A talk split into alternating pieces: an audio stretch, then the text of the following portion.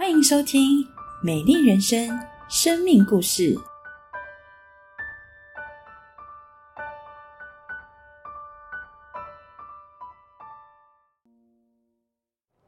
亲爱的家人、朋友，喜乐平安。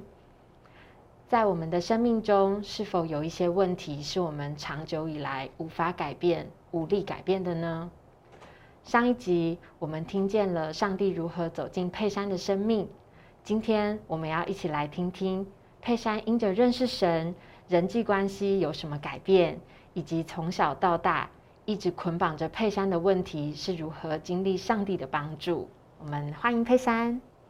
大家好，我是佩珊。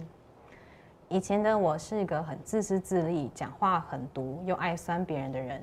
现在我与人的相处还是会有意见不同，或是有冲突的时候。但是现在的我可以在冲突的时候，也试着站在别人的立场多想一点，进而改善自己的话语。以前的我喜欢说是非、聊八卦，现在我不去探听这些是非八卦。当有朋友找我分享他们的心心事时，我也学习分担、倾听，也为他们祷告祝福。以前我恶整排挤同学，现在可以学习用神的眼光爱那些和我不一样的人，关心身旁的朋友，并分享神的爱。以前的我常常为了小事和姐姐吵架，现在我不再和她争吵，平时也会视讯关心姐姐和她的小孩。教会有办出游活动，也会带我的外甥一起出去玩。因着体会到神的爱，我也学习投入教会的活动、教会的诗班、青少年的辅导。在这过程中，神也磨练我做事情的能力，磨练我爱人的深度，也磨练我的性格与脾气。感谢神，上帝医治了，改变了你的性格，让你的性格可以成为多人的祝福。那除了性格被改变以外，是不是长久以来一直呃困扰你的害怕也被上帝改变了呢？嗯，可以请你分享一下这段奇妙的经历吗？嗯，我以前很害怕鬼，害怕办丧事，害怕看到丧办丧事那种黄茸茸的布，害怕办丧事念经声。害怕仪式的环节等等，小时候也会看灵异节目，看完了睡觉都非常的害怕。嗯，而做梦的时候也会常常梦到被坏人追杀，还是在逃亡之类的，常常惊醒。国小、国中去避旅都很害怕，国中的时候还带着护身符去避旅，但是还是很害怕。灵异节目说住宿要做的一些事情，我都照做。敲门、冲水什么的，有一个同学跟我说，我有带护身符。听他讲完，我还是很害怕。而且我的床位还看得到镜子，就觉得会有鬼出现。记得那时也很晚才睡着。在高一，我来到教会要信主的那段时间，睡觉有那种鬼压床，感觉到鬼就在掐我的脖子。那段时间，牧师在聚会的时候分享，鬼可以吓我们，但我们成为基督徒后，鬼不能够伤害我们。奉主的名赐责即可，我照做就行了。那段时间，相同的例子大概有发生三次。有一次，我奉主的名赐责，可是还是感觉到被鬼掐着。我改念佛教的六字真言，还是没有醒。我再一次的奉主的名赐责，便醒了。当我睡觉害怕的时候，我就唱诗歌祷告，平安的入睡了。后来我才知道，原来当时我的信心不够，所以我才没有醒。高中、大学的婢女，因着信主，不害怕外宿，也不需要做任何的仪式，就可以很平安的入住入睡。现在我也不害怕鬼，不害怕做丧丧办丧事，不怕看到丧事的那办丧事的那种黄茸茸的布，也不再害怕念经神等等的环节了。感谢神，上帝是赐平安的神，他大有权柄，并且要保护我们，必叫他所亲爱的可以安然睡觉。因着耶稣的爱，佩珊不只是被神改变，还能用这一份爱成为许多人的祝福。像刚才你有提到，就是你现在也是成为青少年的辅导，就是在教会辅导一群其实跟当时你来教会相同年纪的青少年。那上帝已经在你当时那样子青少年的年纪的时候，已经预备了你，改变了你。那到现在，你可以谈谈你现在。辅导这群青少年的心得吗？感谢神让我经历到他的帮助与祝福，体会到丰盛的生命，也在过程中看见神使用我的一点点，成为别人的祝福。别人也因着认识神，体会到丰盛的生命，真的是一件很有价值的事情。嗯，在我大一的时候，也是我第一年担任青少年的辅导，我关心陪伴几位青少年。其中有一位少女在团契聚会了三年，但是升上了高中之后，就因着种种的因素没有再来教会。每当靠近圣诞节的时候，我会回，我会想起这位我曾经关心过的姐妹，会邀请她回到教会。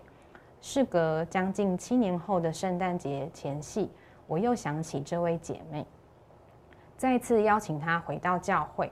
这次他真的回到神的家。稳定的聚会，我真的经历到上帝使用我的生命成为祝福。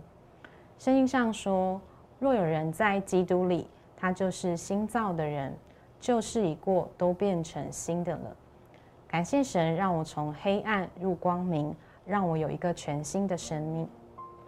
感谢神，当我们愿意接受他、相信他，他就让我们不继续在黑暗里走。亲爱的朋友，不论我们过去的遭遇、性格是如何，在基督里都能够有新的开始。你也期待被改变吗？欢迎您加入这个爱的大家庭，来认识耶稣，跟随耶稣。上帝祝福您，我们下次见，拜拜，拜拜。亲爱的家人朋友，喜乐平安。今天我们听见了佩珊姐妹感人的生命故事。我邀请您一同来思考人生中一个很重要的主题，叫自由。您有自由吗？您会如何定义自由？我们该如何得着真自由呢？有的人觉得自由是有花不完的钱、刷不爆的卡、完全的财富自由；有的人觉得自由是没有防疫警戒，可以到处玩，不用戴口罩，行动自由。有的人觉得自由是没有作业，不用加班，常常放假，这是自由；有的人觉得自由是我想说什么就说什么，想做什么就做什么，待人处事随心所欲，不被各种伦理道德绑架。总结来说，人所定义的自由，就是我可以随心所欲，为所欲为，想说就说，想做就做，没有限制。没有人管我，但这真的是自由吗？有没有可能有了钱之后，我们反而变成了金钱的奴仆，没有自由？为了赚钱，不惜牺牲一切，害怕自己的钱被诈骗，怀疑身旁的人靠近我是不是为了我的钱？有没有可能疫情结束，我们到处去玩，报复性消费，越玩越疯？但却更加疲惫空虚。我们发现自己的心越来越无法被满足，变成了玩乐的奴仆。有没有可能，当我们不需要上学、考试、上班、加班，我们却失去了价值感，生命越来越软烂，越来越虚空，连自己都瞧不起自己，不喜欢自己。从佩珊姐妹的生命故事，我们看到过去的她想说什么就说什么，其或获得了短暂的快感，但随之而来是更大的空虚，与家人朋友之间的隔阂与争吵。过去的她想做什么就做什么，她却发现自己被恐惧抓住，心中没有真正的平安。有没有可能？我们随心所欲，为所欲为，想说就说，想做就做，没有限制，没人管。到最后，我们迷失自己，不知道自己要的是什么。在夜深人静、独自一人安静下来时，心里头开始出现一个问号：到底我是谁？为什么我活在这个世界上？我的心仿佛被困住，没有自由。亲爱的朋友，您有真正的自由吗？哪里有真正的自由？感谢耶稣，他知道我们的光景，他来到这个世界，就是要释放我们脱离一切的辖制。破除一切困住我们的黑暗，带领我们迎向自由。在圣经加拉太书五章一节说道：“基督释放了我们，叫我们得以自由。所以要站立的稳，不要再被奴仆的恶辖制。耶稣要拯救我们脱离奴仆的恶，也就是脱离各样错误规条与谎言。我们不需要高富帅。”白富美、五子登科，表现完美才值得被爱。在圣经耶利米书三十一章三节说道：“古时耶和华向以色列显现说：‘我以永远的爱爱你，因此我以慈爱吸引你。’神说他以永远的爱爱我们。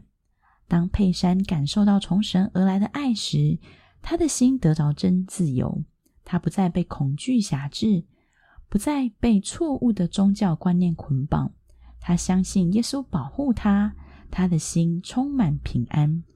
不仅如此，加拉太书五章十三节说道：“弟兄们，你们蒙召是要得自由，只是不可将你们的自由当作放纵情欲的机会，总要用爱心互相服侍。耶稣要拯救我们脱离放纵情欲。”也就是脱离为所欲为，只求满足自己。耶稣要帮助我们进入一个全新的人生。在加拉太书五章十三节的后半段，让我们看见，总要用爱心互相服侍。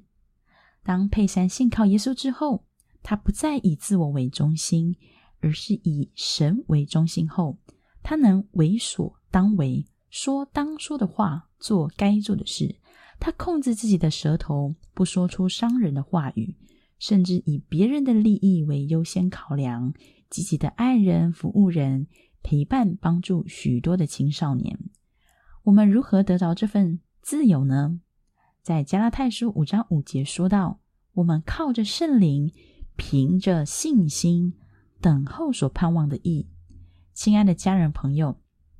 真正的自由不是靠自己努力而来的，真正的自由是从神而来，是因着耶稣就能得着。我们只要相信耶稣是独一的真神，承认自己的无助，接受耶稣的帮助，我们的人生一定能迎向自由。